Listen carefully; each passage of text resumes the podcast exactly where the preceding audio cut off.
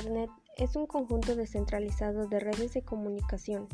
El uso de Internet creció rápidamente en el hemisferio occidental desde la mitad de la década de 1990. Internet tiene un impacto profundo en el mundo laboral, el ocio y el conocimiento a nivel mundial.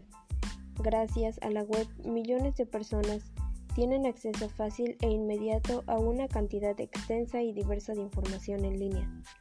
Este nuevo medio de comunicación logró romper las barreras físicas entre regiones remotas. También ha permitido o acelerado nuevas formas de interacción personal por medio de mensajería instantánea, foros de Internet y redes sociales.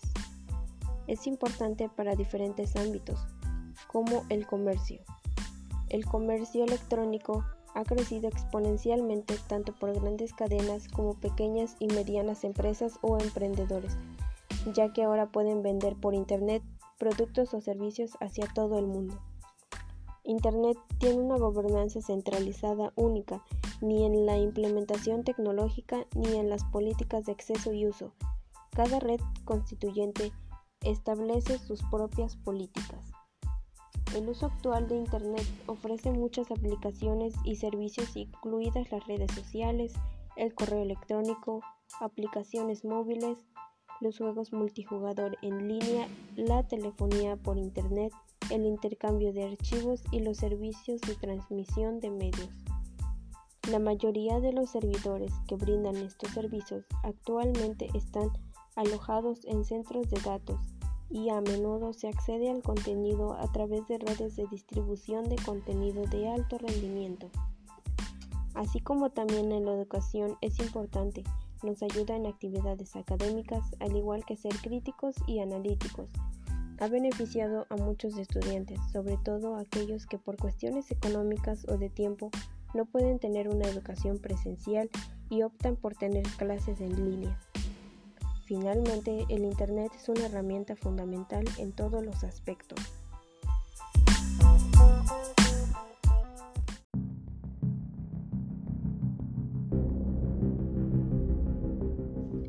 La educación en la comunidad de Soquiapan, Puebla, en tiempos de pandemia, ha provocado una crisis sin precedentes en todos los ámbitos. Ha ocasionado el cierre masivo de las actividades presenciales, de todas las instituciones educativas, de inicial hasta bachillerato, con el fin de evitar la propagación del virus. Gran parte de este ha dado origen a acciones principales, las modalidades de aprendizaje a distancia, utilizando formatos y plataformas, así como también el uso de las redes para la comunicación. Cada uno de los docentes realiza una labor difícil, ya que el estudio en línea provoca que los maestros se enfoquen detalladamente en cada uno de los alumnos para poder explicar alguna duda. Los docentes deben priorizar el aspecto emocional de los estudiantes al establecer el vínculo con ellos a través del acompañamiento a distancia. El compromiso de los docentes ha sido valorada han tenido que enfrentarse a una educación no planeada sin ninguna capacitación. Los maestros eran expertos dando clases en el aula y de un momento a otro pasó a ser en línea. El apoyo de la autoridad municipal para el bienestar integral de las y los estudiantes ha sido muy importante. Se va desarrollando la competencia tecnológica conforme va avanzando la pandemia. También cabe recalcar que afecta a los niños y familias, porque no todos los padres pueden ayudar a sus hijos a dedicarles mucho tiempo, porque no están preparados para ello y han tenido que sustituir al profesor.